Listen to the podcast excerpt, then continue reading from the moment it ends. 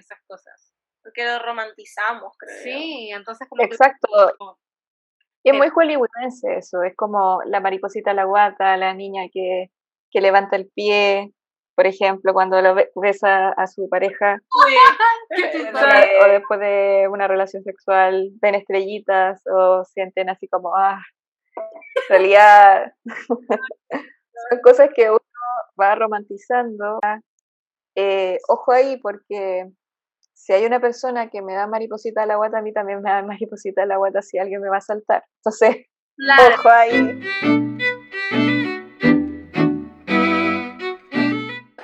bienvenidos y bienvenidas a este capítulo. La verdad que, bueno, el día de hoy estamos realmente súper emocionadas y creo que más de lo normal, ya que este episodio es eh, un capítulo acompañado con Camila, es terapeuta en ayudarlos en este, en este camino también, como en diferentes temas, diferentes asuntos. Así que en verdad como ya para darle como el cierre a este mes del amor, queremos eh, expandirnos y conocer un poquito más a fondo todo esto que es eh, el amor propio. Así que felizmente los astros se alinearon literal y nos permitieron tenerte aquí el día de hoy. Así que de antemano igual muchas, muchas gracias por darte este tiempo, por darnos este espacio de poder también todas como eh, poder aprender un poco más sobre este camino. Bienvenida, muchas gracias. No, gracias a ustedes por la invitación. Eh, estoy súper contenta de estar acá. Bueno, Camila, eh, como ella lo dice, en algún momento lo comentó, ella estudió psicología, pero le gusta pensar, y, yo también eh, eh, estoy como muy de acuerdo con ese argumento donde ella dice que ella es terapeuta y que su enfoque es netamente de las mujeres, y creo que es una palabra que lo engloba muy bien porque mm, realmente la psicología por lo general, y no sé si tú estás de acuerdo conmigo, eh, a veces la tildan como de cuadrada un poco, como que la gente siente que hay métodos como muy convencionales y realmente, eh, bueno, yo me veo contigo, para las personas que no lo saben, porque obviamente no lo van a saber, pero, sí, pero yo sentí eso, de que yo nunca había ido a una psicóloga como tal, y fue como un, no sé, como una bocanada de aire fresco, eh, sentir de que tú realmente llevas la, la, dinámica o las terapias de manera muy diferente, a pesar de que no tenía referencia como tal de experiencia uno a uno, sí sabía un poco de qué se trataba la psicología, así que, eh, no sé, me gustaría como también saber cómo llegaste de esa parte de, de, bueno, ya, esto es lo que me enseñaron, a descubrir como tu camino de enseñanza en el fondo, de lo que tú das. Qué interesante. Eh, mira, en general pasó todo un proceso de autodescubrimiento. De partida como al principio empecé a, como lo típico, universidad, procesos de práctica. Eh, generalmente cuando estaba con mis profesores era como, ya eres muy ansiosa, me decían algunos, y era como, ah, ya, entonces tengo que cambiar esto. Después eh, me especialicé, hice un posgrado en psicoterapia contemporánea y ahí como que me sentí más en línea, como que dije, ah, esta es la forma de hacer terapia, ya no como el psicólogo como experto, sino como partícipe dentro de esta terapia. Okay. Y, de ahí tuve todo un proceso también de, de autoconocimiento, de otras herramientas también, como el mindfulness. Eh, durante el 2020, como que me interioricé más en áreas como más eh, poco convencionales, más terapia eh, totalmente distinta, ya no por el lado como científico como tal, sino que terapias como más alternativas. Y ahí me, involucré en el tema de, por ejemplo, el eh, tema de los chakras, el tema de, la, de, los oráculos, la astrología, en diferentes áreas como más poco convencionales, pero es que en realidad son todas herramientas que lo que, lo que buscan es hacer un proceso de autoconocimiento.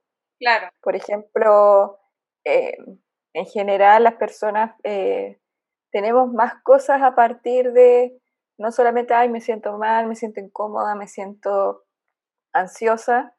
Hay cosas que están detrás, está también el, este, el tema ancestral, o sea, temas familiares que, que afectan a, a uno, eh, porque es una, porque nosotros somos uno dentro de, de este gran árbol de, de, nuestra familia. Y eso también trae memorias, traen secretos, traen situaciones que uno no lo toma en cuenta, entonces también conocía por ese lado el tema como trabajo de constelaciones familiares. Eh, entonces fueron, fue todo como un proceso como de, fue durante la pandemia que dije como, a ver, voy a descubrir este mundo que, que lo tenía así como tan en duda eh, y me voy a sumergir en él. Y fue como eso, sumergirse en un proceso de autoconocimiento, pero también encontrando como ciertas herramientas que en realidad fueron como, oh, esto sirve, esto ayuda, esto es coherente. Por ejemplo, el, el tema del amor propio, que es lo que nos convoca, eh, fue muy en línea en ese proceso amoroso de, de, autoconocimiento, ya no viendo como solamente los aspectos eh, del ser humano en general, como, eh, porque yo, esa fue como la pregunta, ¿cuál es el, cuál es el autoconocimiento? ¿Quiénes, son, ¿Quiénes somos nosotros? ¿Qué estamos haciendo acá? Como que esa pregunta me empecé a, hacer durante el 2020, aparte del tema de la pandemia, fue tan sorpresivo para todos, y como que todos nos encerramos en nosotros mismos. Entonces también hubo un periodo en que, por ejemplo, me di, hice un proceso de cambiar de rubro, de, de ser psicóloga presencial a ser psicóloga eh, online, y ahí fue como muy extraño el proceso. El, el interactuar de manera virtual, eh, los psicólogos en general, los que son más como cuadrados, era como, no, yo no voy a hacer terapia de manera virtual, es como casi un sacrilegio a la profesión. Y es ah. verdad, hay, algunos colegas que no, no, quieren y no hicieron. Pero a la larga se tuvieron que adaptar. Igual, Tenía... la atención lo que dices es que durante la cuarentena, eh, obviamente fue un momento para todos que no lo vamos a olvidar, en efecto. Pero, por ejemplo, nos pasa que en los capítulos anteriores eh, muchas personas iniciaron emprendimientos, proyectos o conectaron con cosas en sí mismos durante la pandemia. Entonces, me llama mucho la atención y, me hace demasiado sentido que digas que durante la cuarentena descubriste eso y que además eh, justamente el tema por el que estamos hoy aquí, que es eh, la conexión nuevamente con nosotros mismos, porque cuando hablamos de amor se habla mucho de, de dar, lo cual está bien, es parte del amor, pero ¿dónde está el, el mirar hacia adentro? y justamente creo que, creo que tú eres como el ejemplo exacto de lo que nos contaste también tú, como que tu camino profesional, de cómo dijiste, ok, yo conecto con estas cosas, voy a probar, voy a ver qué tal es, me arriesgo, sí, no, bueno, lo hago. Em, para ti, ¿qué, ¿qué es el amor propio? O sea, ¿qué representa en la vida? El amor propio en general como concepto yo lo tengo muy relacionado a la autocompasión, ¿ya? Eh, el amor en general, o sea, como emocionalidad, es una emoción construida, es algo que no, no tenemos eh, de manera innata, por ejemplo, como el miedo, como la alegría, como la tristeza. El amor es una, es una construcción social. Por lo tanto, el hecho de que nosotros como personas en general, eh, nos, nos acerquemos a este concepto como amor propio, o sea, tenemos que hacer un esfuerzo. No es algo que se va a dar natural, porque de partida, como una construcción social, nuestra sociedad está muy ligada a estereotipos y a creencias que tienen que ver con todo lo contrario a lo que profesa el, el amor propio. De partida está la industria que eh, por ejemplo, la estética, el arte, eh, esa necesidad de, buscar cosas externas para sentirnos valiosos. Por ejemplo, el tema del, consumismo, entre, entre otras cosas. Entonces vivimos en, un, en una sociedad de, que nos va vendiendo ciertas ideas. Y bueno, y antes de, de, de, esta, de, este, de esta reunión, empecé a revisar redes sociales, empecé a buscar como concepto del amor propio, como para ir viendo eh, qué es lo que se está mostrando afuera. Ok. Y el amor propio está muy ligado, la gente eh, lo, empieza como a relacionar con la aceptación total. El tema es que con la, la, aceptación total no te, no te conectas con tu propia historia. Porque hay cosas en la historia de cada uno, aquí es como ya autoconocimiento, son cosas que a veces no nos gusta revisar. Por ejemplo, dolores, por ejemplo, situaciones incómodas, Em, dolores, por ejemplo, en el aspecto familiar, no sé, un papá que no estuvo tan presente, una mamá que fue más estricta, etcétera. O sea, hay un universo y esas cosas, esas situaciones van creando una forma de cómo relacionarnos con nosotros mismos desde que somos pequeños. Entonces, es como, para mí el amor propio significa eh, una relación con uno mismo, y que sea de una forma autocompasiva. O sea, entendiendo lo que me pasó, entendiendo lo que, lo que viví y a partir de eso, más que generarme más dolor, sino que ayudarme a aliviarme ese, ese dolor, esa incomodidad. Como ser como tu propia, creo yo, como tu propia compañía. Exacto. como conversar contigo mismo y como dicen, ¿no? Hablarte bien, hablarte bonito porque cuando mencionas eso de la aceptación, este, igual como, no sé, como a veces uno dice, no, es que yo soy de esta forma y yo tengo un carácter y, yo soy así, o sea. Claro. Claro.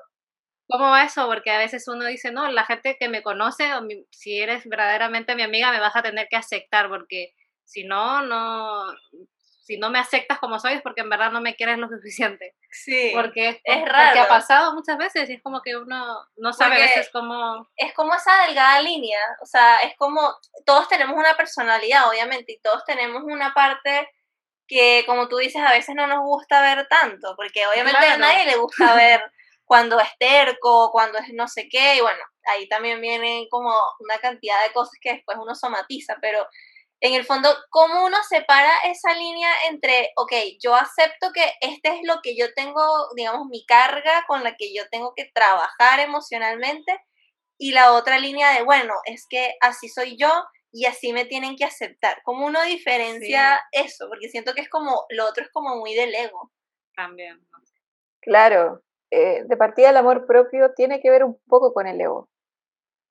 Porque el ego considerado como algo, porque todos sacrificios, todos como en general, el, diálogo que se da a través del ego es como de, casi de, casi que es horrible. Tenemos que alejarnos del ego y tenemos que encontrar siempre, eh, alejarnos totalmente de ahí, porque esa parte es muy dura, es, como tratar de tapar ciertas cosas, como que estamos que generando situaciones como un, una máscara y en realidad el ego soy yo.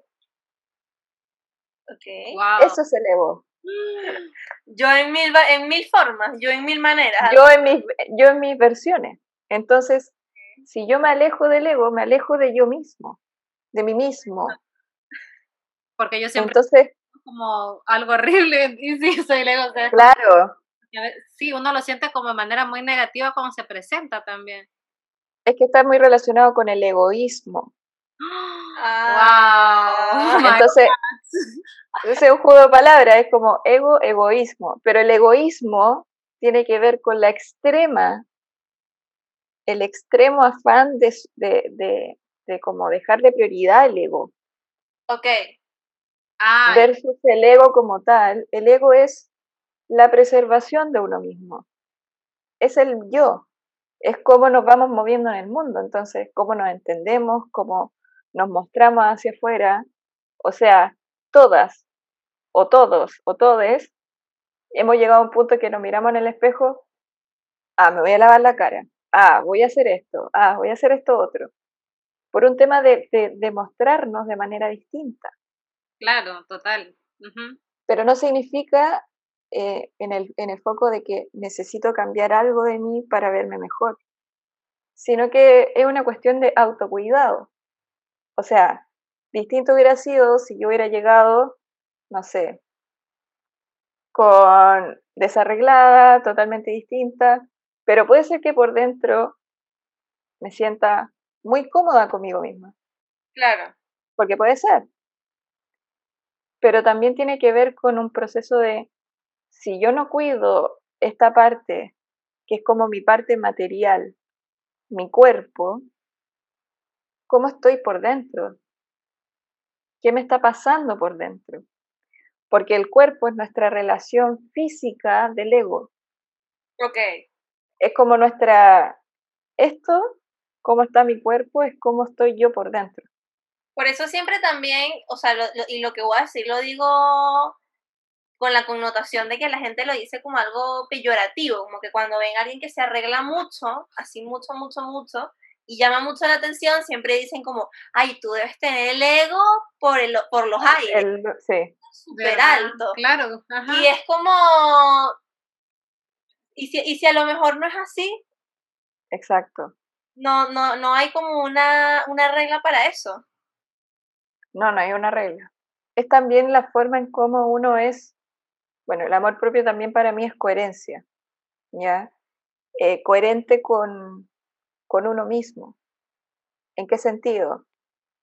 Eh, yo cada cosa que hago en, en mi trabajo, en, en, la, en mi toma de decisiones, uno siempre tiene que tratar de preguntarse a sí mismo qué es lo que quiere.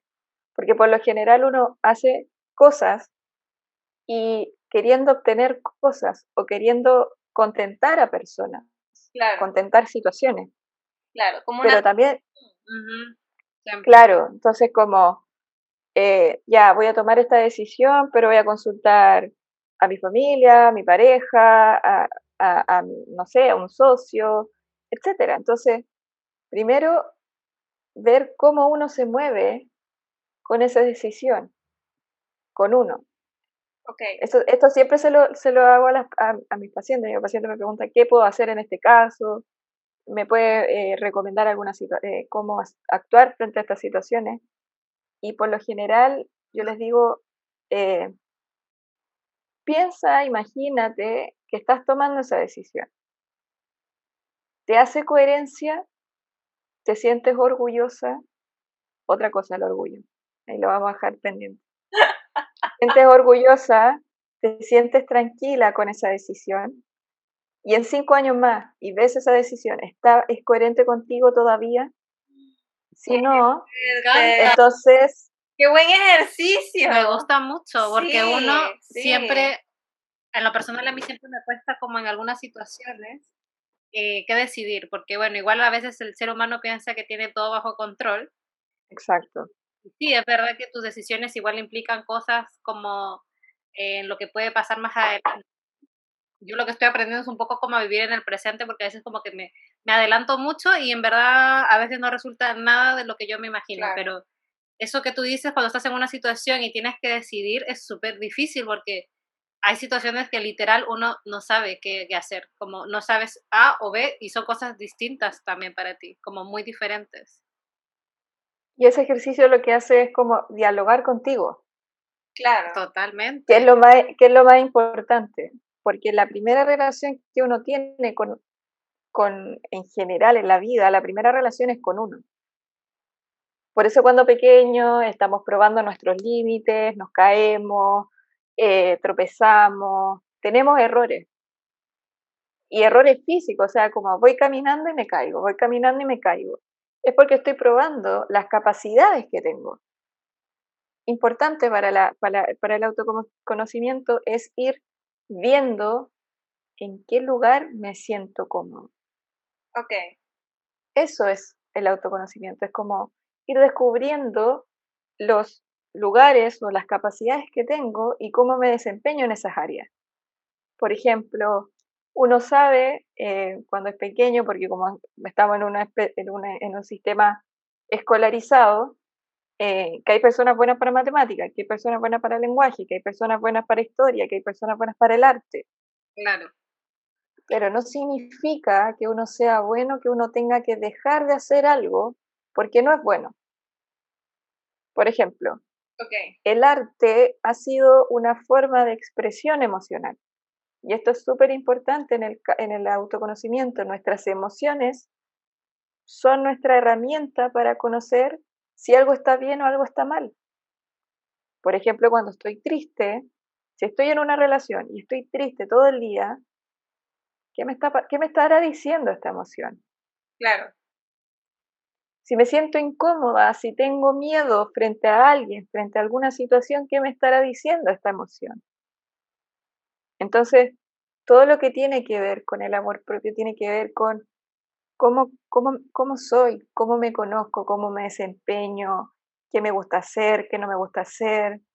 Y las emociones son muy, muy importantes en este rol del autoconocimiento porque son estas como llavecitas que nos pueden abrir eh, mayor conocimiento de uno mismo.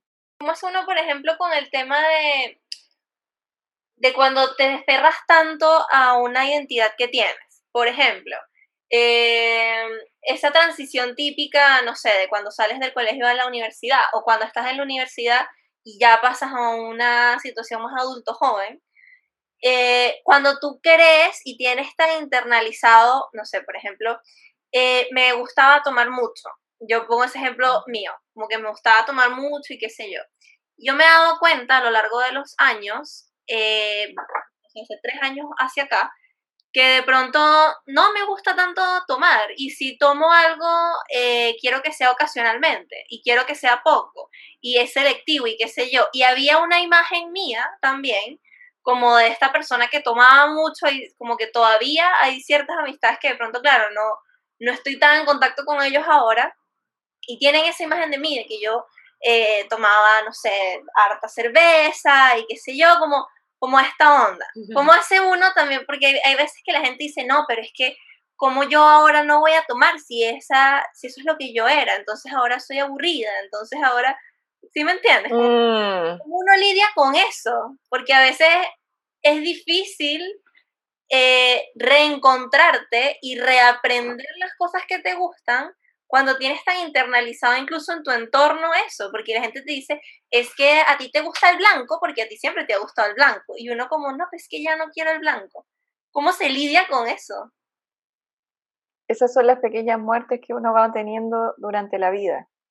Muerte en el sentido eh, figurativo, no es como que uno muere, sino que la personalidad, eh, nuestra identidad, son construcciones que se van modificando durante el tiempo. Entonces va a haber un momento, por ejemplo, lo que pasó en Chile hace poco, el tema de estos casos de violencia eh, de género, eh, cambió de manera totalmente, pero totalmente, o sea, una sociedad que se basó en que las mujeres eran las que provocaban y los hombres eran pobres, eh, personas eh, eh, siguiendo sus instintos, se entendió que ahora no es así.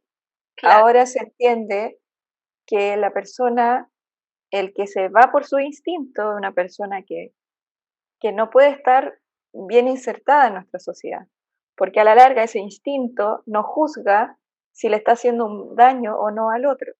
Claro, totalmente. Entonces, es, ahí hubo una muerte. Yo le llamo estas muertes como necesarias para que uno pueda ir creciendo. Son quiebres, son rupturas, como cambios de piel que hace la serpiente.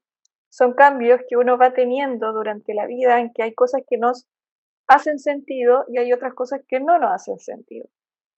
Por ejemplo, un poco lo que contaba al principio. Cuando yo estaba estudiando psicología y estaba eh, haciendo mis primeros, eh, mis primeros trabajos, eh, sentía que lo que estaba haciendo era como seguir el molde, lo establecido. Claro. Por lo tanto, no era como, lo seguía haciendo. No había un momento de quiebre. ¿Cuándo fue el momento de quiebre? Cuando llega todas estas situaciones más complejas, la pandemia, en donde uno tiene que decir como, y esto estoy haciendo, y esto lo estoy haciendo, lo voy a seguir haciendo durante la vida, así va a ser la forma. Y también vino una necesidad también, un poco. La pandemia es una situación bien traumática. Por lo tanto, yo no puedo generar unas, unos tratamientos de 10 sesiones, de 20 sesiones, eh, en donde la persona no va a tener herramientas, en donde la persona no se va a sentir bien. Y eso va en contra de la, de la terapia psicológica tradicional. La terapia eh, psicológica tradicional tiene como la terapia eh, centrada en soluciones, terapia breve, son de 10 sesiones. Entonces uno, sí, entonces uno, yo no puedo esperar que una persona esté conmigo durante 10 sesiones porque yo no sé qué va a pasar si se le muere un familiar, si se le, no sé. Entonces tengo que generar que la persona se sienta mejor durante el poco corto tiempo que vamos a tener. Claro. Entonces, ¿qué ha pasado? Que hay personas que, claro, siguen en sus procesos terapéuticos durante el largo, más de 10 sesiones, pero hay otras que no, que terminaron su proceso después de 5 sesiones o de 4. Incluso la cuarta fue porque, para darle continuidad, porque fue como muy corto. Entonces, son cosas que uno eh, tiene que ir diciendo, no me hace sentido esto. Ya no me hace sentido en tu caso, por ejemplo, el tomar. No me agrada, que creo que a todos nos pasa cuando vivimos el proceso de la adolescencia o, la juventud. Los excesos son una forma también de probarnos. Claro. Y en la pandemia también hubo una situación de exceso. Muchas personas tomaron alcohol, muchas personas eh, aumentaron su consumo de, de alimentos procesados, y empezaron a darse cuenta que esos alimentos también no les generaban mucha, no era muy agradable. Y después de eso se fueron a buscar apoyo en, en, profesionales de la salud o, o, dietas que están como popularizadas por internet, por las redes sociales. Y llega el punto en que eh, es importante como ir escuchando estas como incomodidades que muestra el cuerpo.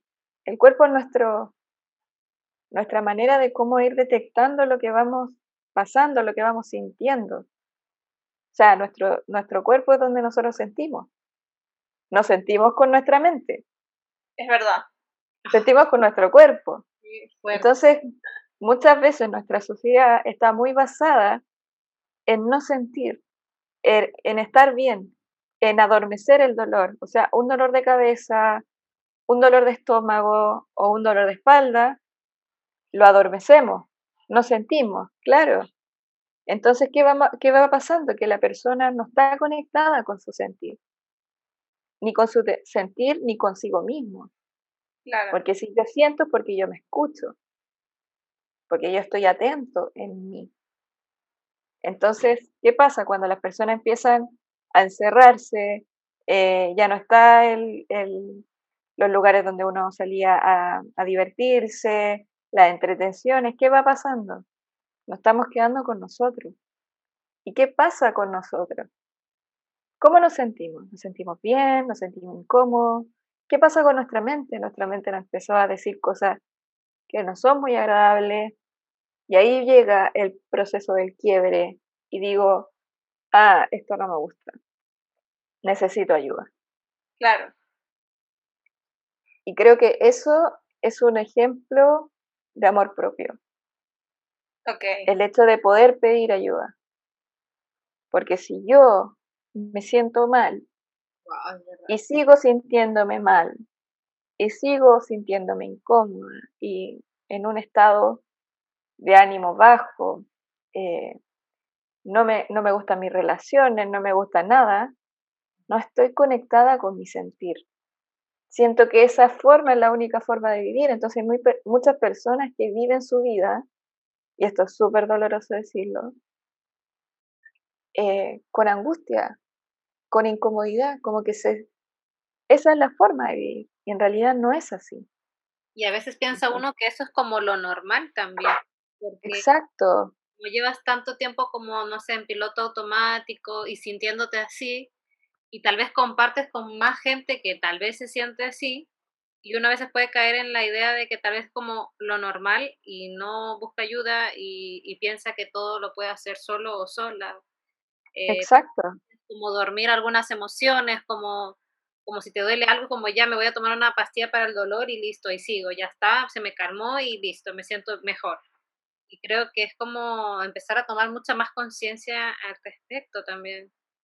Y aparte es súper denso porque yo creo que de ahí viene mucho la creencia eh, que en verdad siento que la, gran mayoría crecimos eh, mm. con el hecho de que es que la vida es dura y la vida tiene que costarte y la vida tiene que dolerte y es como que uno se despertó un día y es como, yo no creo que la vida sea de esa manera. O sea, mm, uno como que empieza a poner en duda eso y cuando te empiezas a como a salir del molde, como, oye, ¿qué le pasó? Y cambias y qué sé yo. Es súper complejo eso también, porque eh, es lo que te decía de debatir con eso, como lo que, con lo que creía y lo que ahora no sé muy bien qué creo, pero me, me gusta lo que siento, digamos. Exacto. Sobre todo porque ahí está la contraposición entre el concepto que yo vengo trayendo, que es como un poco la estructura social que me, que me impone esto de que la vida es difícil, que el trabajo es de 24/7, 44, 47 horas de trabajo, que un poco eh, el, lo que lidia un poco el emprendedor. Aquí eh, el emprendedor es el peor jefe de sí mismo que existe, porque tiene esta conciencia de que eh, no, porque como estoy desprotegido, ya no tengo un contrato eh, con una empresa, me tengo que hacer cargo de, ser mi propio empleado. Entonces, si soy empleado, tengo que eh, buscar la forma de poder crecer en este emprendimiento de manera que, ¿cuál es la forma que me hace sentido? Ah, las empresas trabajan de lunes a viernes, de 8 a 6, entonces yo tengo que hacer lo mismo. Pero no, ellos tienen mayor seguridad porque ellos son conocidos, yo no. Por lo tanto, yo tengo que darle el doble. Claro, yo tengo que estar de lunes a lunes pegado. Y hasta madrugada casi, así como que hasta tarde, ahí avanzando el trabajo supuestamente para no acumular más trabajo al día siguiente. Exacto, entonces trabajo vamos viendo que el amor propio no solamente se desempeña solamente en la relación con uno mismo, sino que en la relación a nuestro trabajo, a nuestros vínculos, a, nuestra forma de cómo generar eh, nuestra propia como micro sociedad, que son los amigos, la familia, etcétera. Entonces, eh, si yo tengo amor propio, en un grado que yo soy coherente conmigo mismo, no me hago daño, etcétera. ¿Cómo voy a querer trabajar? ¿Voy a querer trabajar 24/7? ¿O me voy a dar los espacios de descanso? Claro. Esa es la, esa es la fórmula. Es como ir viendo, ir probando. Eso que tú mencionabas, el trabajo, la vida es dura, versus, ah, la vida es entretenida, es disfrutar. Hay que ir probando. Si ya probaste la vida dura y no te gustó, entonces busca. La vida eh, hay que disfrutarla. Claro. Y yo creo que encontrar también cómo encaja uno o cómo arma uno su realidad. Yo veía eso como algo súper utópico. Eh, el hecho de que esa frase tan conocida y que creo que todos en algún momento la hemos escuchado de eh, tú eres creador de tu realidad, etcétera pero yo no siento que sea tan descabellado, porque finalmente es tener el valor de ir de acuerdo a los valores eh, que tú tienes, no necesariamente como de crianza o de familia, que también es parte de, como tú dijiste, de los ancestros, pero ¿qué es lo que me hace concordancia como que con esta persona que yo soy? Mm. Y esa pregunta que tú dices eh, que uno tiene que hacerse como de, ¿cómo me veo yo en cinco años con esa decisión? Yo creo que si uno no tiene la capacidad de verse en cinco años con algo que, tú estás proponiendo hacer, tienes que cambiarlo. Al menos para mí, no sé si tú estás de acuerdo conmigo, uno debería basarse también, eh, claro, también obviamente no siendo tan rígido, ¿no? Pues que uno, voy a verme en esta chaqueta en cinco años, como que, o sea, como, como trascendental. Pero, pero como que decir, ah, ya, profesionalmente, que es como el tema típico y clásico, además del amor que llevamos para allá. Sí. ¿Será que yo me veo en este puesto en cinco años? o yo me veo en tal cosa en cinco años. Y si en verdad uno no se ve, pucha, hacer el trabajo de buscar algo en lo que te veas. Finalmente es lo que debería uno hacer, ¿o no? O también modificar las condiciones de esa situación. Por ejemplo, si es un trabajo y un trabajo que no me siento cómoda, buscar otra forma, buscar, eh, por ejemplo, el emprendimiento, buscar otras cosas, otras, otras eh, espacios donde encontrar lo que a uno le gusta. Esto igual es difícil, no todos lo pueden hacer. Ojo, porque salir al, del mundo eh, como tradicional al mundo más informal, más de uno independiente, es complejo. Ahí también tenemos que entender que cada uno tiene sus privilegios. Esto que se habló el estallido social hace un tiempo, el privilegio también es como esta opción de decidir. Hay otras personas que no tienen esa oportunidad. Es verdad. Pero, también hay que tener conciencia que si tengo la posibilidad, ¿por qué no hacerlo? Claro. ¿Por qué no? ¿Por qué no? ¿Por qué no? Sí. Wow. Eh, en el caso, por ejemplo, de, de decisiones ya más trascendentales, o sea, relaciones. Por ejemplo, amor propio también es alejarse de situaciones tóxicas. Ok. Durante mucho tiempo nuestra sociedad fue súper castigadora de las personas que se alejaban de la familia, dejaban de hablar con ciertas personas, con amigos de hace muchos años, porque uno tiene que prevalecer el vínculo. Tanto así fue el tema que los matrimonios duraban muchos años y ahora los matrimonios duran poco, hay divorcio y es porque ya no hay tanta tolerancia a ciertas cosas. Claro. De un por un lado, nos fuimos como al extremo, o sea, que duren un montón de años con un montón de problemas o que duren poco con el, con el primer problema. Claro. Entonces, ahora tenemos que empezar a entrar como al terreno del camino del medio, que es el que, yo llamo, que es como, ya, ya, igual puedo tolerar ciertas cosas, pero tampoco puedo pasar ciertos límites. Claro. Y esto es importante en el, en el, en el concepto de, de uno mismo, del sí mismo en una relación.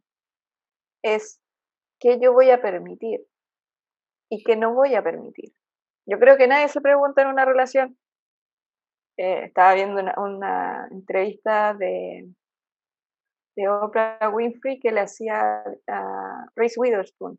Okay. Ella, eh, Oprah le pregunta como qué fue la, la situación que tú tuviste que, que te costó muchísimo tomar la decisión, pero que igual hiciste para poder crecer.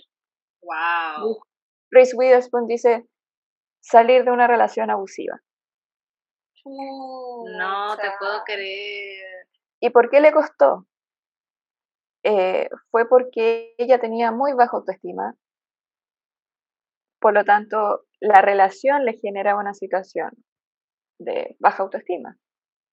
Eh, el, abusador de por sí es una persona que mantiene a, a, la persona a la cual está generando la violencia de manera eh, que sea dependiente de la relación, que sea dependiente de, entre otras cosas. Entonces ella dice que se salió de esa relación y que a partir de eso encontró su voz, su límite, la forma en poder decir no. Basta. Y Oprah, Oprah, Winfrey dice, ella comenta que ella también tuvo una relación abusiva. De, de, cuando era pequeña vio a su tía que estaba en una relación abusiva y veía cómo su tía eh, recibía golpes de su pareja. Ella tenía 10 años. Entonces, cuando ella, ella creció con la idea de que, es que esto es muy em, ejemplificado, ella creció con la idea de que nunca voy a permitir que me golpeen. Y ella estuvo en una relación en que no la golpeaban, pero sí tenía violencia psicológica. Claro. Ella no se daba cuenta. Oh no se dio cuenta. Que, abusa, ah, que abusivo o algo así es que te golpeen. Y claro. o sea, hay daños muy permanentes también que se pueden hacer eh, psicológicamente y verbalmente. Y que a veces incluso pueden ser como más graves, yo también. Como, cierto que los abusos como insulto, baja autoestima, como tú dices. Tal vez son cosas que no se ven eh, físicamente como un golpe, pero siento que es, un trabajo que creo que salir de ahí y como empezar de nuevo y, construir toda esa, eh, como, como, como internamente tu persona en realidad, siento que es un, ha de ser un trabajo demasiado como fuerte también. Entonces, lo que dice ella, bueno, Oprah, que en esa situación de violencia, ella no se dio cuenta hasta que la persona le pega un portazo y ella sin querer se aprieta la mano en la puerta y ahí le empezó a doler. No. Y ahí se dio cuenta que esto le estaba, a pesar de que no le estaba pegando, pero sí le estaba haciendo daño. O sea, tuvo que sentir un dolor físico de alguna otra manera. Y las personas son así. Por ejemplo, si estamos trabajando y nos duele la cabeza, ah, el problema no es el trabajo, soy yo, que no comí, que no tomé agua, que no hice esto, que no hice esto otro. No descansé bien. No descansé bien. Pero los, las molestias físicas son nuestra forma de también decir, algo está pasando, son nuestras señales de alerta. Claro. Y para tener un amor propio que sea como coherente, fluido y presente, tenemos que estar presente y fluido con nuestras sensaciones corporales, y es nuestro cuerpo el que, en nuestra forma de comunicarse con el otro. Eh, a través de nuestro cuerpo amamos físicamente, a través de nuestro cuerpo nos expresamos. Entonces, todo esto no es menor. Por lo tanto, si algo no está pasando en lo físico, es porque algo no está pasando en el interior. ¿Y cómo se traduce el tema de, ok, la mirada del amor propio? Y nos has dado igual un par de tips que podríamos eh, indagar como al final del capítulo, como hacer un recuento de los mejores pasos o mejores casos que uno puede hacer para conectar consigo mismo. Pero en tema de relaciones, como el chan, chan, chan, chan, como... Sí, literal, es como, como uno eh, lidia con atraer también a esa persona, porque finalmente siempre todos hemos escuchado que atraes lo que eres y qué sé yo, y a veces, no sé, tú caes con una persona y dices, pucha, pero como yo, como, como estoy con esta persona o como no entiendo por qué me pasa esto o por qué... siempre el mismo tipo de persona. Claro, el mismo patrón, porque me pasa lo mismo. ¿Qué hay ahí? O sea, ¿qué pasa ahí que, que, que por más que uno diga o que en el fondo yo creo que está popularizado lo del amor propio, pero como tú dices, no, no se hace tal vez de la manera correcta, no estamos conectando realmente con nosotros. ¿Qué tanto impacto tiene esa conexión con nosotros con la conexión con el otro? Con el otro. Sí. De partida, nuestra, como yo decía, el amor es una construcción social, por lo tanto, tiene que ver con el otro, siempre, siempre, siempre, siempre. Eh, la manera en cómo nosotros los percibimos es la manera en cómo nosotros vamos a mostrarnos al otro. ¿Ya? Por lo tanto, típico en esos procesos al principio de la relación, como en el periodo de enamoramiento, nos mostramos de una forma totalmente distinta que al término de la relación o probablemente durante la relación. Al principio somos, no, me encanta hacer esto, ah, te gusta jugar, no sé, hacer deporte, me encanta hacer deporte. Ah, me encanta ver películas de, no sé, de ficción, de acción. Ah, ya, perfecto.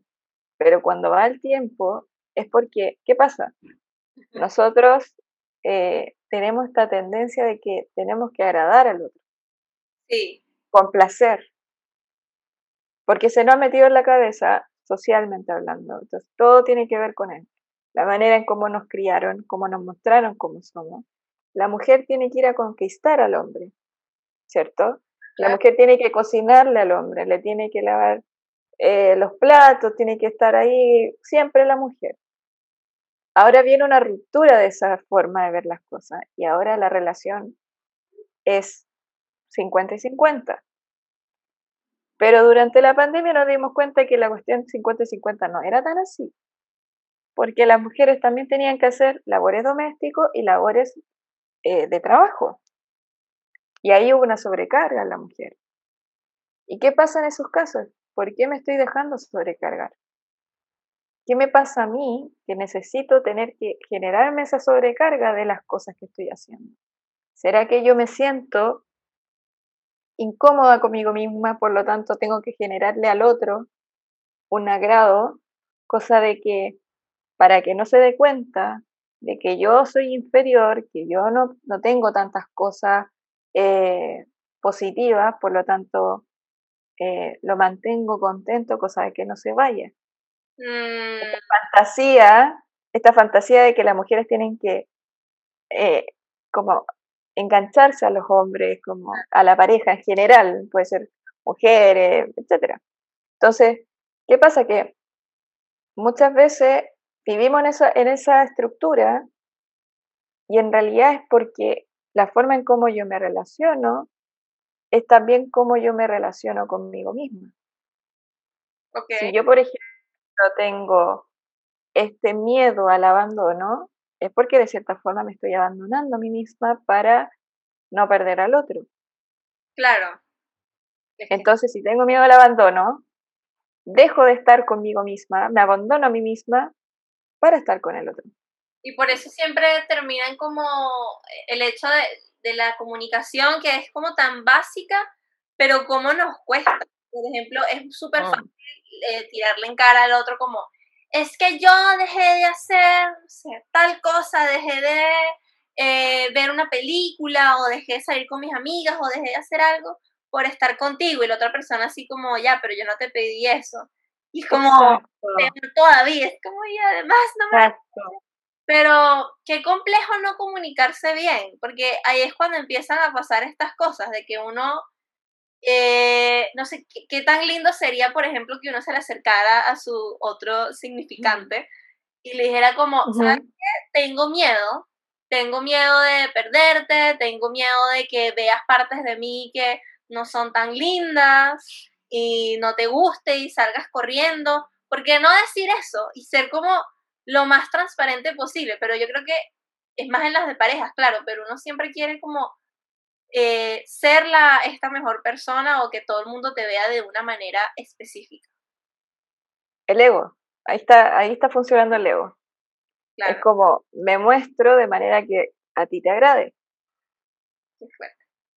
Porque si el ego está, es muy contrario a la vulnerabilidad. Ok eso que tú mencionaste, un poco de tengo miedo de que me abandones, tengo miedo que hagas eso, es mostrarte vulnerable. Y probablemente uno cuando fue pequeño, en una situación eh, compleja, eh, no te no, no, cuidaron de ti de la forma que, eh, de partiendo por la, de la base de que los padres, spoiler alert, los padres no fueron los mejores padres. Claro. padres ni madres, padres ni madres. ¿Por qué? Porque cada uno, ojo, no estoy diciendo que sus padres son horribles, no. Cada uno de los padres o madres hicieron su mejor esfuerzo. Claro. Con lo que pudieron. Hicieron lo que pudieron con las herramientas que tenían. O sea, ahora los padres o las generaciones posteriores a nosotros serán mejores padres que nuestros propios padres. Estamos hablando de, eh, porque hay mayor conocimiento, hay mayor conocimiento de la psicología frente al aspecto de la crianza. Entonces, nuestros padres, por ejemplo, deben haber cometieron un montón de errores, pero como todo seres humano, no es porque ellos pierdan, son Superman por ser padres y son Superwoman por ser madres, no. Eh, sino que cada uno tuvo su error a partir de cómo ellos fueron criados. Claro.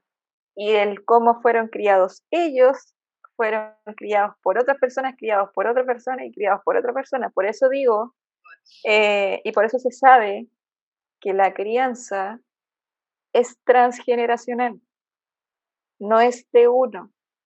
Es verdad. Viene generación tras generación. Entonces, capaz nosotros no vivimos un abandono, pero capaz eh, tu abuelo, cuando era pequeño, sufrió abandono, por lo tanto tú tienes incorporado el miedo a ser abandonado. Oye, qué fuerte, sí. y algo que se va arrastrando como de años, o sea. Generación a generación. O también lo que ha pasado en, las mujeres, que el tema de los abusos, o el tema de, los, de situaciones eh, bien complejas, la violencia. Eh, hay, es una cosa cultural, las cosas que no se, se van transmitiendo, pero no se sabe que se, se están transmitiendo, son inconscientes. Mm. Eh, por lo tanto, nosotros tenemos memorias sensitiva y, y, sensorial que hace que la persona entienda estas cosas, pero no les pone palabras. Claro. Por eso es importante el autoconocimiento, por ejemplo, partiendo de la base eh, de conocer su árbol, cada uno. Conocer la historia de dónde proviene. ¿Cuál es la historia de mamá? ¿Cuál es la historia de papá? ¿Cuál es la historia de la abuela de mamá? ¿Cuál es la historia del abuelo de papá? Etcétera. Y así uno va para atrás, ojalá hasta los bisabuelos, eh, en donde uno entiende, ah, esta persona hizo esto, ah, esta persona hizo, hizo, esto otro. Y vas viendo que hay un patrón. Mm. Y ese patrón, con el autoconocimiento, uno puede ser consciente de ese patrón. Por ejemplo, el patrón de, la dependencia. El sentirse dependiente del otro, o sea, yo me siento bien cuando estoy en relación con el otro, es porque no puedo estar bien conmigo mismo por lo tanto necesito un otro. Ahí algo está pasando en el amor propio, está un poco medio cojo, enfermo un poco, entonces necesita irse a reparación, como ir al taller, que vaya a terapia o que haga ciertos procesos de autoconocimiento. o aprender a conocerse a uno mismo también, como, como obligado, obligada a conocerse, porque eh, creo que eso que mencionas de que cuando uno está en una relación, eh, o tal vez como, no sé si necesariamente una pareja, pero yo creo que igual en la mayoría de casos, como que se, no siempre, pero siento que a veces como que puedes estar tan enamorado y la pasas tan bien que al final como que esa persona como que se vuelve tu mundo. Y Exacto. Como, eh, como indirectamente olvidando de ti. No lo haces ni a propósito, pero es como que al final tu entorno o, tu día a día gira como en estar con esa persona, en hacer planes, en almorzar juntos o en cenar juntos. Y al final solo llegas tal vez, no sé, a casa a dormir y al final es otro día, pero... Eh, y en ese momento cuando, no sé, quieres hacer algún plan con alguien y no, no, te, no te sale nada y te quedas en casa sola un domingo y es como, chuta, me siento triste, me siento mal, eh, no estoy disfrutando conmigo misma. Claro. Y son cosas que pasan. Entonces yo digo, real. Exacto. Eh, creo que a veces como que nos sentimos como obligadas, obligados como a, a tomar ese, ese camino o esa decisión, como de decir, eh, tengo que conocerme en verdad qué es lo que quiero y cómo también me quiero sentir, como sola. Exacto. Igual heavy cuando uno le cae la realidad y uno dice, no puede ser posible que yo me sienta mal sola o solo no, no, no, no, o sea, no, entender que no es normal, que no está bien, mm. que algo pasa ahí. Igual me, me gustaría saber tu opinión con respecto a lo que tú mencionaste que viste en redes sociales de cómo se está llevando el amor propio y si tú sientes que ahora ya está, claro, en boga de hablar más del amor propio, ahora es un tema de conversación y hay como bueno. una industria en base a eso y está súper bien, claro, súper necesario. Pero, ¿tú crees que sí realmente está en concordancia, si va alineado, eh, digamos, un resultado positivo con toda esta nueva cultura de amor propio? ¿O qué ves tú que falta tal vez en, cómo actualmente lo llevamos? O sea, yo todo lo que observo eh, lo paso así como por mi radar. Ok. haciendo como un escáner corporal y veo ya, ¿me hace sentido o no me hace sentido? ¿Y qué pasa? Que uno cuando, uno por lo general cuando ve información en las redes sociales, uno no hace ese chequeo. Por ejemplo, tengo pacientes que eh, llegaron con una dieta de ayuno intermitente de más de 14 horas. Y, y, yo le decía, ¿y cómo te sientes con esa, con esa dieta? Me dijo cansado, incómodo, mucho sueño, no tengo ganas de hacer nada. Entonces yo le dije, ay, ¿y eso es agradable para ti? Y se quedan pensando. O sea, nosotros tomamos cierta información, la hacemos propia, la hacemos y no nos damos cuenta si es agradable o no para uno. Claro. Entonces, ¿qué me pasa con la información que está relacionada al amor propio? Es que está generada para cada ser. O sea, si un influencer te dice, no, mi amor propio es que yo me levanto a la mañana y hago yoga, eh, bien por él o bien por ella. Pero eso no tiene nada que ver conmigo. Por ejemplo, mi amor propio es prepararme desayuno que a mí me agrade en la mañana. Claro. No hago el que hace el influencer, no hago el que y que me agrade y que me aporte la energía necesaria para el día. Que esa es otra cosa. El amor propio tiene que ir con pequeños actos de amor hacia sí mismo.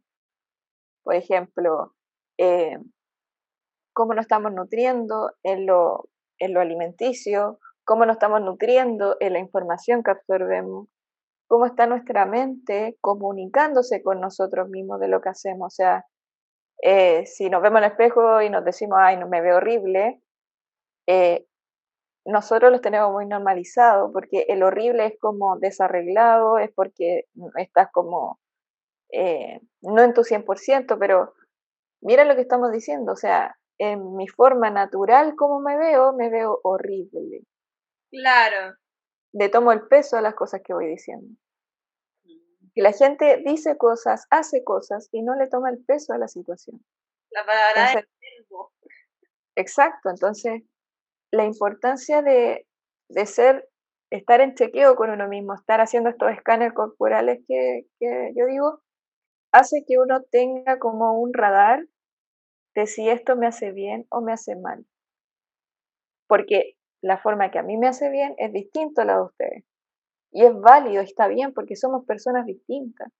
Totalmente. Eh, por lo tanto, no sé, si un influencer se siente bien haciendo ciertas cosas, eh, bien por él, pero tú tienes que descubrir las tuyas, cómo te sientes con eso. O sea, yo me siento bien cuando me hago un baño, cuando me hago un masaje en el pelo, cuando, no sé, como una fruta, cuando tengo una conversación eh, rica, chistosa con alguien. Con esas cosas hago mi, mi acto de amor propio, eh, generándome momentos agradables. Entonces, ¿cuál es la forma que ustedes lo pueden hacer? Es cosa que lo descubran.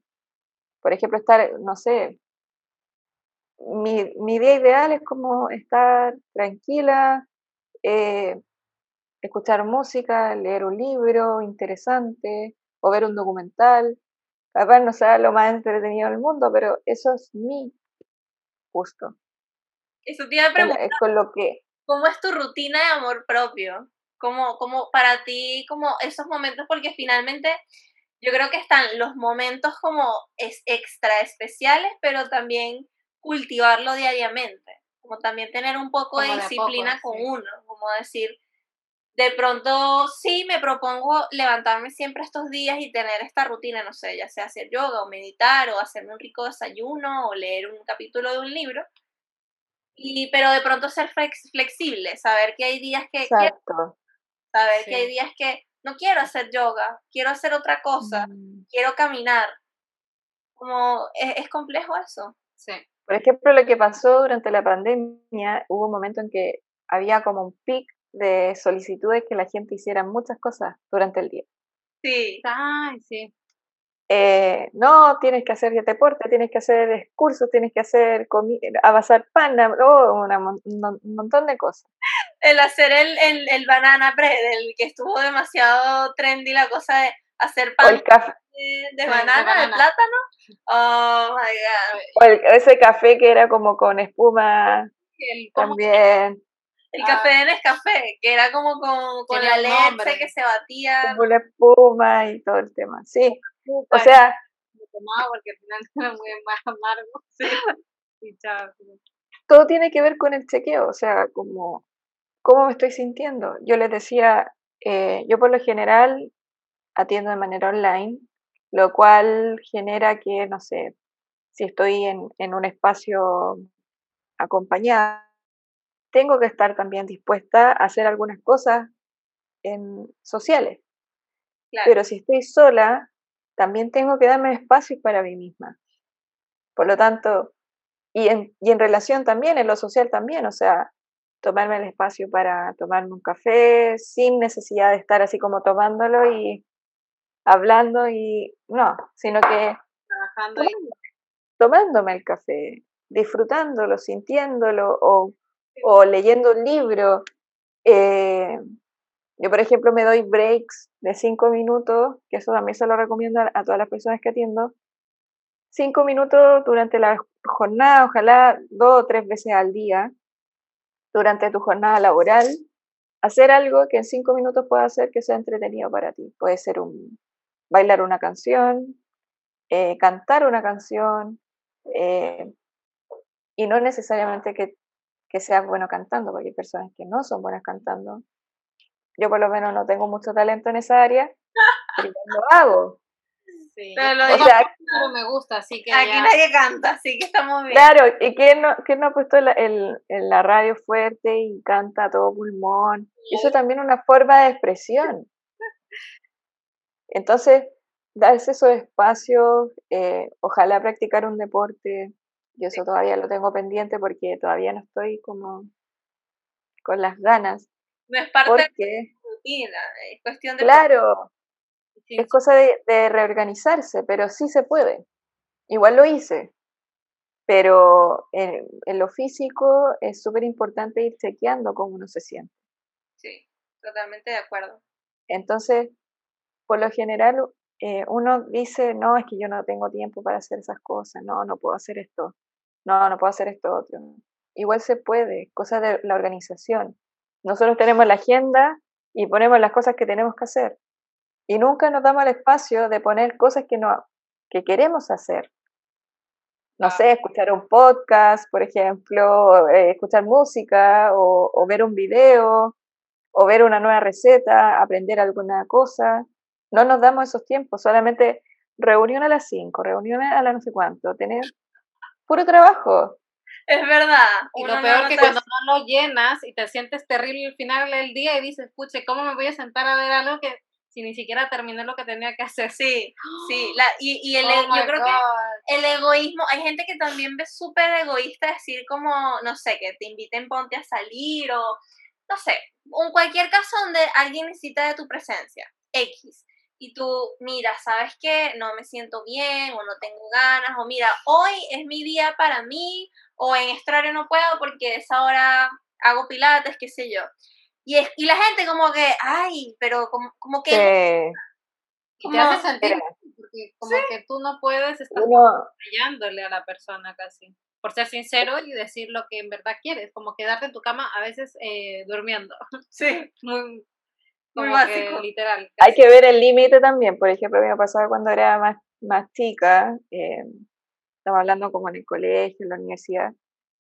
Eh, yo era muy, eh, como que necesitaba mi, mi momento a solas. Como que necesitaba esos espacios. El tema es que yo necesitaba esos espacios, generaba ciertas situaciones como reuniones y después decía, ah, me siento mal. Y realmente me sentía mal, me dolía la cabeza, me dolía el estómago o algo me pasaba. Y era porque mi cuerpo reaccionaba ante mi incomodidad de hacer cosas que yo ya tenía presupuestada para hacer, pero sabía que necesitaba mi espacio a sola. Mira lo importante que es como, ¿por qué voy a organizar ciertas cosas si necesito mi espacio a sola? Claro, como oh forzarse. Claro, entonces, ¿qué pasa? Que las personas en el acto social, igual hay un tema con la pandemia, o sea, el hecho de que como estábamos en pandemia, es, complejo hacer el proceso de transición, cuesta los ambientes sociales después de la pandemia, de la cuarentena, cuestan. Volver a contar. O sea, claro, de partida los saludos, cómo se hacen, o, o si hablo muy fuerte, me empiezo a hablar así, como, como si voy a tirar, no sé, saliva por todos lados, o ay, estoy muy cerca de esta persona. Así. Igual o sea, ahora estamos, nuestras situaciones sociales ya eran estresantes porque nosotros estamos detectando la corporalidad del otro. Y ahora, en este contexto, es como... Y ahora es como, está, está hablándome muy cerca. o algo. Está hablándome muy cerca, o ah, me tengo que lavar las manos, me toqué la cara, ah, como hipervigilante de todo lo que hago. Entonces, entender que cada uno tiene su proceso y creo que hay que empezar a considerar el, estos como límites. O sea, ¿sabes qué? Lamento que no pueda, no pueda asistir, pero no me siento bien. Y que eso sea aceptable. Y que sea normalizado también. Y que sea normalizado. Por ejemplo... De amor también, yo creo. Como exacto. Poder escucharte. Totalmente. O sea, tenemos que entender, yo tenía pacientes que me preguntaban, ¿y qué voy a hacer cuando vuelva a trabajar? ¿Cómo me voy a relacionar con la gente? Bueno, si tú quieres relacionarte con la gente y te hace sentido y te sientes cómodo, hazlo. Pero si no quieres, no lo hagas. La pandemia nos enseñó también a no hacer esas cosas porque eh, tenemos que hacerlas. Por ejemplo, muchas personas, lamentablemente yo no lo podía hacer, pero muchas personas estaban acostadas trabajando. Ah, sí, eso yo tampoco lo Muchas personas. No, todavía no puedo. Yo no lo pude hacer, pero porque tengo que estar eh, en cámara, entonces no puedo estar acostada y tomando un mate así ya tranquila, no. Tengo que estar dispuesta. Con, todavía con, con, el, con la pijama polar. Con, con, el, con la bata, claro. Pero sí, las personas que yo atendía se daban al lujo de hacer eso y sabes qué, de mis colegas, los psicólogos en general, eh, ven eso como un signo, ah, no se preocupó de la atención, no se preocupó de, de su aseo, no se preocupó de tal cosa. Y en realidad si ella está cómoda, está en su casa, ¿por qué yo voy a estar juzgando lo que está haciendo? Ok. Y también exploraba cómo te has sentido, cómo te cuesta despertarte, y si ahí hay un problema, claro, se habla. Me dice, no, es que sabes que hacía mucho frío. Yo no entiendo eso. Hace mucho frío, tienes flojera, te están atendiendo de manera online, o sea, tú puedes estar con el celular y listo. No hay ningún problema. y también hay personas... Como que uno siempre se quiere ver la mayoría. Claro. Uno siempre quiere estar como que, como que psicólogo, como que, que no me vea nada malo, como que uno está yendo porque necesita ayuda, pero uno igual quiere como decir, bueno, pero no necesito tanta ayuda, que no sea tan evidente. que no sea tan evidente que estoy mal de la cabeza, como que.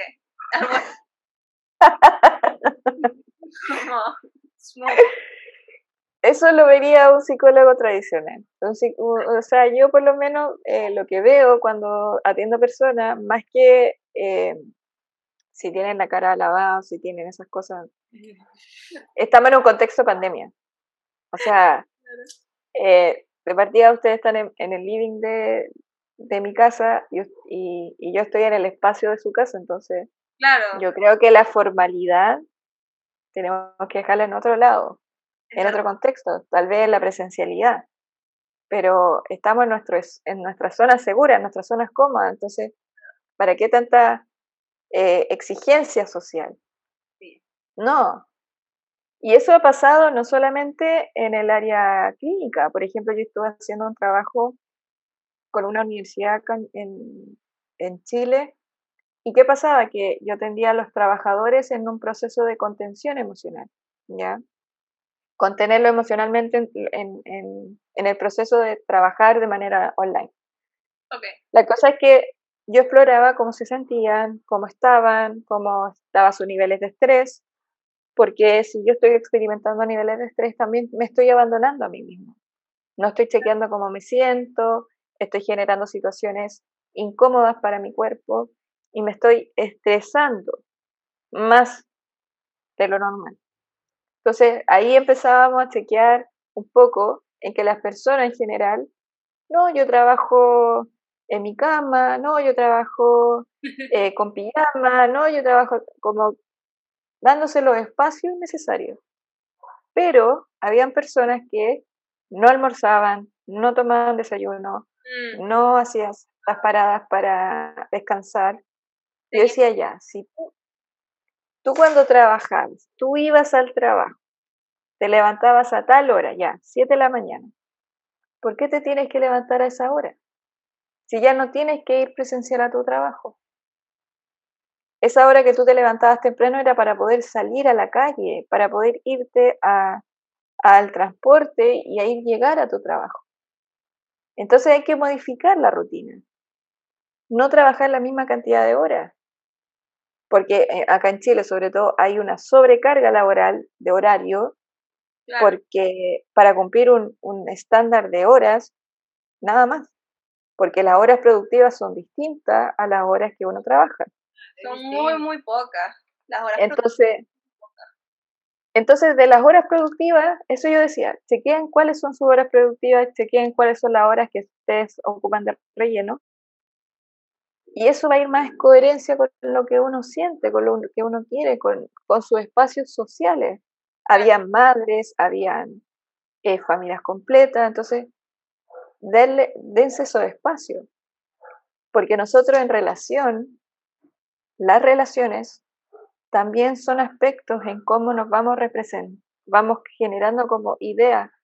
Por ejemplo, si mi relación está mala con mi familia, con mis hijos, con mi pareja, también me siento incómoda, también me siento mal, también me siento triste o insatisfecha. Entonces, nuestras relaciones también son, es parte de uno. Claro. Y cómo uno está es como la relación está. Entonces, es como una especie de, se habla un poco de la ley del espejo. La forma en cómo son mis relaciones, en realidad es como la forma en cómo yo me relaciono. Son solamente espejos que me muestra la vida para yo eh, observar lo que no puedo observar conmigo misma. Entonces, por ejemplo, hay relaciones que, no sé, son abusivas o son eh, personas celosas y es porque uno es abusivo o celoso con algún aspecto de uno mismo. los celos son también aspectos de inseguridad. En una relación, cuando hay, alguien que es celoso, es porque hay una inseguridad de que otro puede tomar mi lugar. Miedo al abandono. Entonces, ir tratando de ver en estos espacios, en el trabajo, en mis relaciones, en todo, ir conociendo cómo me muevo en esas áreas es también cómo yo voy a empezar a cultivar mi autoconocimiento y mi autoconocimiento me va a llevar a conocer mis límites y mis límites me van a llevar a poder enmarcar lo que soy. Y cuando yo enmarco lo que soy, estoy haciendo un amor, un acto de amor propio. Qué maravilloso. Qué mejor manera, oye, qué mejor manera además de también ir dándole cierre al capítulo de, que finalmente todo lo que nos pasa alrededor tiene que ver con nosotros. A veces yo creo que es muy fácil la víctima, pero a mí me gusta mucho esa frase que en algún momento leí, no recuerdo dónde, no recuerdo de qué, pero que me cambió mucho la manera en cómo tal vez yo veo las cosas de no, ver, no verlo como culpable, ni que la otra persona es culpable, yo soy culpable, ni como víctima, sino responsabilizarnos de todo lo que hacemos. Ser responsable, como que mm. cambia la mirada de cómo uno hace las cosas y cómo las vive. El hacerse cargo. Sí, siempre. eso, eso es súper complejo, el hacerse cargo. Eh, bueno, la víctima es muy fácil, eh, es, más que fácil, es, algo que uno siempre está acostumbrado. Hay una costumbre de, ¿por qué me pasa esto a mí? Eh, ¿por, qué me, ¿Por esta persona me, me, engañó? ¿Por qué esta persona, o por qué este trabajo me, mis compañeros me tratan mal? Es porque hay veces que uno le cuesta, como, como les contaba la anécdota de, de Reese Witherspoon, cuesta marcar la, la, la, raya en la cancha y decir, basta, esto no lo quiero. Claro, no más. y cuesta tanto porque si tú abandonas algo, estás fracasando. Eso es lo que te impone la sociedad. Y deberíamos cambiar eso, el fracaso, a estoy aprendiendo. Este es mi chance para aprender. a poner la línea. que sea como un logro, ¿no? Como, como una ganancia. Claro. Ya le puse claro.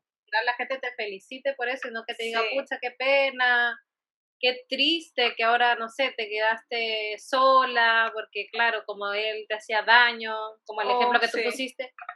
Y es como, porque en verdad es, es la realidad ahora, o sea, o Bueno, ella, o tú decidiste irte al trabajo y, pucha, Ay, qué pobrecita. pobrecita. Pobrecita, Y es como, no, o sea, es un regalo, ¿me entiendes? Como que exacto. Claro. Porque me di cuenta y puse mis límites y dije, no, no más. quiero más de esto en mi vida, no, no puedo más, o sea, literal.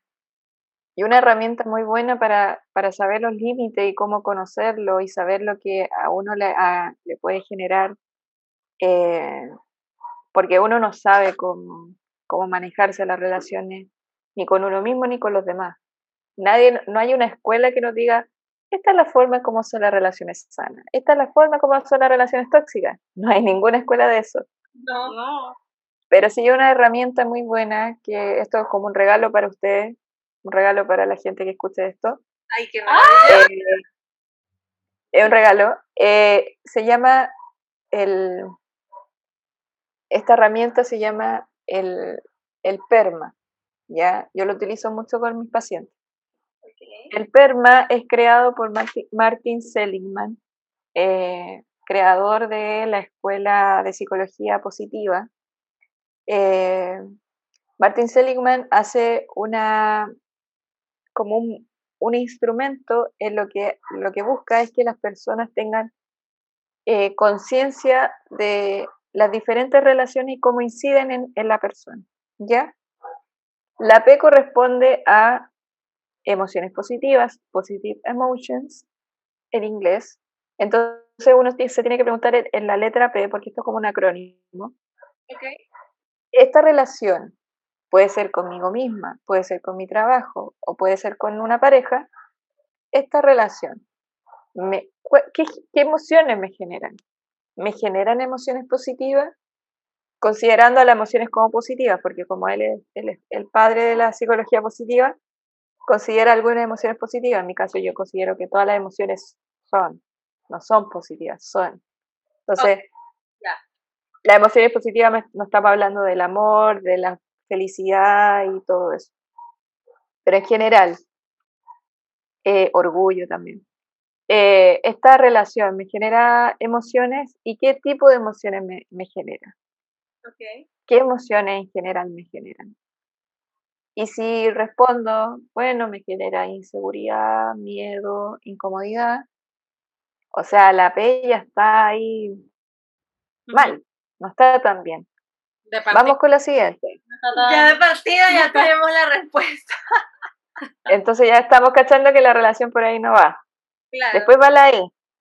La E significa eh, engagement, el compromiso. En esta relación, puede ser conmigo misma, con una pareja o con un trabajo, eh, me siento comprometida y a la vez siento a la otra parte comprometida en esta relación. Wow. Ojo, te pueden estar pidiendo, puede ser una relación formal, ya con matrimonio y todo, pero no significa un matrimonio, un papel, no significa que la relación sea de compromiso. Claro. No sientes el- que la otra persona te da la importancia también. Tiene que ver con la, tra- exacto, con qué es lo que me transmite el otro, qué es lo que me muestra el otro. Si quieres lo mismo, Y eso se ve en las acciones, también exacto.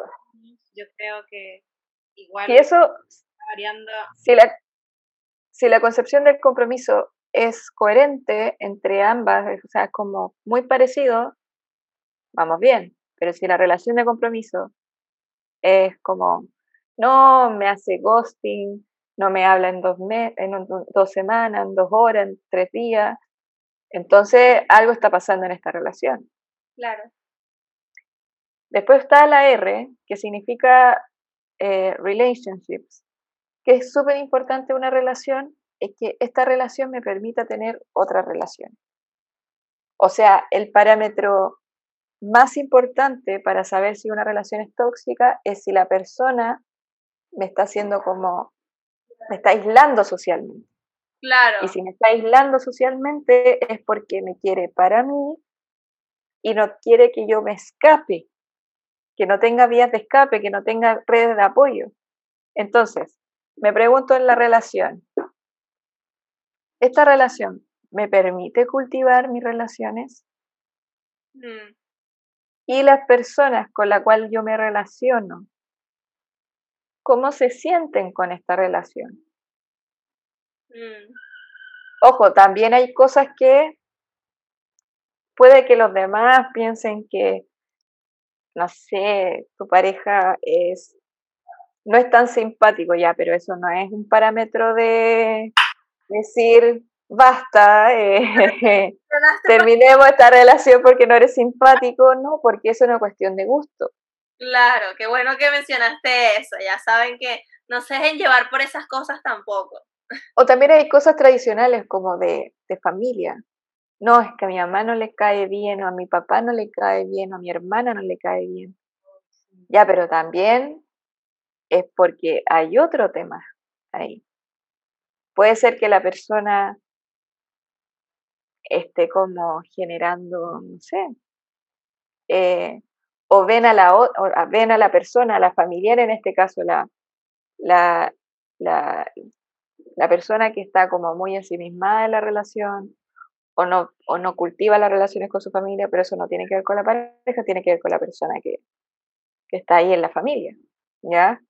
Entre otras cosas. Pero en general también hay cosas tradicionales de la cultura latina que las mujeres son, las mujeres y algunos hombres, sobre todo los padres, son muy posesivos con sus hijas, hijas.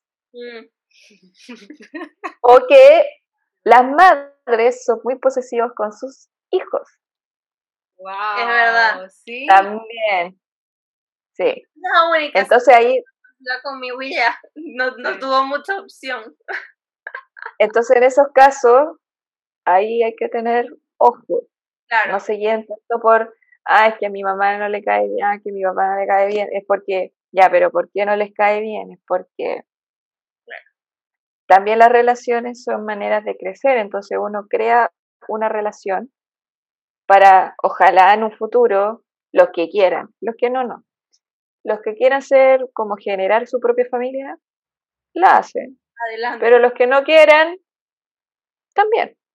Pero si significa tener una relación, viajar por el mundo, también te aleja de la familia, entonces la familia también es posesiva, a veces, en algunos casos. Entonces, en general, hay que ir viendo cuál es la forma eh, de cómo estas relaciones se van desempeñando con, la, con este vínculo. Claro, Eso por el lado de la R. Después viene la M, que significa meaning, que tiene que ver con el sentido. Mi relación eh, me hace sentido, tiene relación con mi sentido de vida. claro. Ahí está el otro. Después está la A, que tiene que ver con achievement, los logros. Esta relación me permite crecer, alcanzar mis metas, me, me motiva para alcanzar mis metas. Claro. Esto es súper, esa es súper difícil. Es genial, o sea. Sí, estamos ¿Cómo, a veces- cómo no supimos esto antes? Bueno, la, información le llega cuando el estudiante está listo. Así ¿Cómo dice? que, Exacto. Y el alumno claro, está ya listo, algo así. sí, O sea, el literal. maestro llegó. Bueno, yo también esta, esta herramienta lo hubiera necesitado hace mucho tiempo atrás, pero ya bueno. Literal. Todos tenemos, Wow. hay cosas que tienen que ver con el timing. El Sí. tiempo, uno, no hay tiempo, no hay momento que sea eh, anticipado ni adelantado, sino que es el tiempo justo, correcto, ¿Y cómo cuesta? con la maduración perfecta. Me falta una es la letra más importante, H, health, salud. Esta relación es compatible con mi salud física, con mi salud emocional, con mi salud psicológica. Fuerte. Huevo.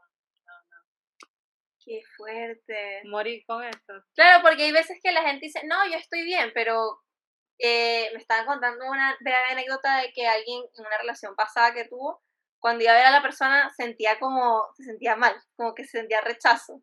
Y es como, o sea, ahí tienes tu primera respuesta de que eso no va. Por ejemplo, el amor romántico siempre se busca como esta como sensación de la mariposita en la guata. Sí. Sí. Ojo ahí. Yo quiero saber. Ojo ahí. sí. Ojo ahí, porque la mariposita en la guata también puede ser miedo, Ajá. Mm. angustia. Ojo ahí. O sea, yo no es que ay, yo no sea romántica, pero a mí me pasa que cuando yo me iba a ver con alguien, o sea, tampoco es que, oh, que la y a veces me preguntaban, oye, pero sentiste maripositas en la guata, y yo así como, como que en verdad sí hay esa emoción como de ver a la persona, pero así como las maripositas en la, del estómago y cosas así en específico, no. Y me decía, ah, no, no, no, entonces no, no, no, no te No, gusta. no es para ti, no es para ti. Eso es lo típico. Y te juro que yo como que O no literalmente está la chispa, o no está la chispa. Eso. come casi yo. Pero si yo igual la paso No bien, disfruto, entonces... Y después, a veces, ah, en, en otras comparaciones también me pasaba, entonces yo decía, ¿será que será miedo? Porque habían cosas que a veces yo sí sentía como muchos nervios y miedo, porque claro, es el inicio, entonces como que uno no sabe. Y yo decía, esto no son maripositas en el estómago, o sea, como que, como que Mm, igual es como difícil darse cuenta cuando pasan esas cosas. Porque lo romantizamos, creo. yo. Sí, entonces como que, Exacto. entonces como, Y es muy hollywoodense eso. Es como la mariposita la guata, la niña que, que levanta el pie. Por ejemplo, cuando lo ve- besa a su pareja. qué chistoso. eh, ay, qué bueno. o después de una o después de una relación sexual ven estrellitas o sienten así como ah en realidad son cosas que uno va romantizando pero en realidad eh, ojo ahí porque si hay una persona que me da mariposita a la guata a mí también me da mariposita a la guata si alguien me va a saltar entonces Claro, ojo ahí verdad. Oye, ojo ahí Oh ejemplo, me encantó. Me encantó. Sí. La mejor, creo que ojo ahí me encantó. Sí. Me hay, un- hay un libro que retrata mucho eso. Eh, es una autora norteamericana, Colin Hoover, hace un libro que retrata una historia de una relación abusiva. Y uno tiene este concepto tan romantizado en su cabeza que cuando lee el libro, uno dice, pero si era el bueno, pero si era el amor de su vida. Wow. No puede ser. Lo voy a buscar, voy a buscar el título, Never, no me acuerdo cómo se llama. Porque, ¿sabes que Eso Sí. es clásico que uno habla con las amigas. eh, por ejemplo, en mi caso, siempre hablo con mi amiga de que las series y películas Disney nos cagaron la cabeza. Porque uno piensa que el amor tiene que ser sufrido y que me duela, porque entre más me duele, ese es el hombre de mi vida. Y es como. entre mí- las películas de Hollywood y como que Disney, yo, o sea, y más encima, cuando yo me acuerdo en un tiempo, cuando terminé de estudiar justo, como que literal tuve un año sabático y me vi todas las películas de Hollywood de drama y de amor, y literal, en mi cabeza pensé que era así. O sea, Exacto. fue horrible darme cuenta que no, porque como, Por ejemplo, también está esta concepción del, del amor sufrido, claro, la concepción del amor sufrido. Entonces, ahí también, eh, el Romeo y Julieta tampoco tiene que ser tan eterno. Ya al principio puede pasar, pero ya no puede ser tanto. Claro. Eh, el libro se llama It End With Us, ah, ya, como que termina con nosotras. ya. termina con nosotras, se llama Colleen Hoover, eh, una autora de novelas románticas, pero en esta en particular tocó el tema de la relación abusiva, tóxica. wow, Y creo que es muy interesante que autoras como de novelas románticas, como de este típico ah, romance, se retrate también el amor que a veces no es tan agradable. Qué buen ejemplo. Yo creo que todos tenemos que leer ese libro y de ahora en adelante tener mucho ojo con, con todas las relaciones que tengamos, ¿no? De pareja y, y también de amistades, porque creo que eso es como un gran porcentaje también de, eh, de amor propio, como tu entorno, tu, a quién das tu tiempo, porque igual después de la pandemia, yo creo que muchos aprendimos a quién damos nuestro tiempo. Claro. Que- ¿Quién merece nuestra energía? y aprender lo importante. Uno, ¡Wow! Merecimiento. y dos, a con quién lo compartes. 100% real. Y bueno, ya les quedó también eh, a todos los que llegaron hasta acá la herramienta Perma con H, no como yo que pensé que era sin H. Eh, y me encantó, creo que lo voy a poner en práctica conmigo. Creo que está, creo que ese es el primero. Viene trabajo. No es requisito, pero yo propongo que lo inicien con ustedes mismos a ver qué sorpresas se llevan. Sí. Camila, agradecidas increíblemente por lo que nos dijiste, o sea, creo que el capítulo nos lo llevamos nosotras. Primero lo agarramos nosotras. Primero lo vamos como en repetición todo el día para recordarnos todo lo que dijiste. Eh, recuérdanos tu página donde las personas pueden ir y verse contigo. Danos las redes sociales, danos la, el nombre. Bueno, yo estoy ahora en Instagram. Estamos como en un proceso de renovación eh, en arroba welfare.salud. Welfare como welfare.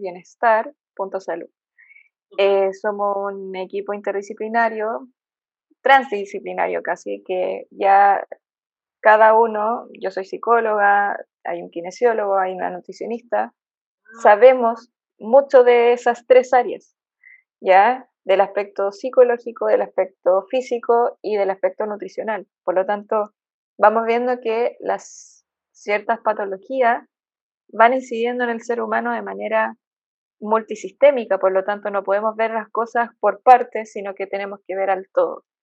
¿Ya? Y bueno, ahí también eh, tengo eh, mi página personal, arroba ps.camila Cruz Villegas, eh, también de Instagram, pero en welfare.salud también van a, van a saber dónde estoy porque está ahí. También tenemos charlas con diferentes profesionales donde pueden revisar. Y eh, también tengo mi agenda abierta de psicología, también de lectura de mm, oráculo. Eh, tengo eh, un oráculo que yo ocupo que se llama la alquimia, que trabaja los siete reinos, o sea, los siete chakras, ¿ya? Y es una gran herramienta del autoconocimiento, que encontré, bueno, que Michelle también puede contar un poco cómo fue. Y también la astrología, también la astrología. Ah. También la astrología, hago carta natal, que también hace como una especie de herramienta de autoconocimiento. Eh, porque, claro, cada uno tiene su signo. Por ejemplo, yo soy Aries, ustedes también eran. Eh, Michelle, tú eres. Tauro. Tauro y. Leslie Aries. Aries también. Aries, ¿verdad? Entonces, pero eso por un lado. Después está el signo eh, dónde estaba la luna, dónde estaba el ascendente, dónde estaba su nodo norte. Entonces, esas cosas también hablan de uno mismo. Yo, por ejemplo, yo era Aries, pero no me identificaba como Aries. Y al final apareció todo un, mundo detrás, en su carta astral. Tengo que hacer eso también, tengo muchas cosas pendientes ahora. Así que ya sabes que puedes escribirle a Camila, eh, bueno, y yo obviamente también para darle el empujón, se las recomiendo muchísimo. Además que, como dije, yo nunca había tenido una terapia de psicología y me topé con una caja de sorpresas increíble que además se adaptó muy bien eh, y, me acomodó bastante a lo que yo estaba buscando, pero no sabía qué estaba buscando. Así que nuevamente agradecidas por tu tiempo, por tu confianza, por comentarnos todos esos datos maravillosos. Y nada, esperemos que este capítulo en verdad sea de mucha ayuda para muchas personas y que también tú también. Sí, sí muchas, muchas. Sí. Agradecida a usted, agradecida del tiempo. Nos pasamos un poquito, pero bueno, así es, son estas cosas, son. Se dio, así que. Improvisada, claro, se dio. Así que. Sí si quieren saber más sobre estos temas y si quieren eh, otros temas también, feliz de, que me consideren también. Me ah, gusta. Sí. Créeme que sí. Obvio. Ahí ya está en la lista. Ya, ya se viene el capítulo de astrología. Ah, buenísimo, ya. Ningún problema. Muchas ah. gracias, Un abrazo a todos los que estén viendo y traten de que esta, esta situación sea más, más amable, más autocompasiva. Gracias. Un abrazo. Un abrazo.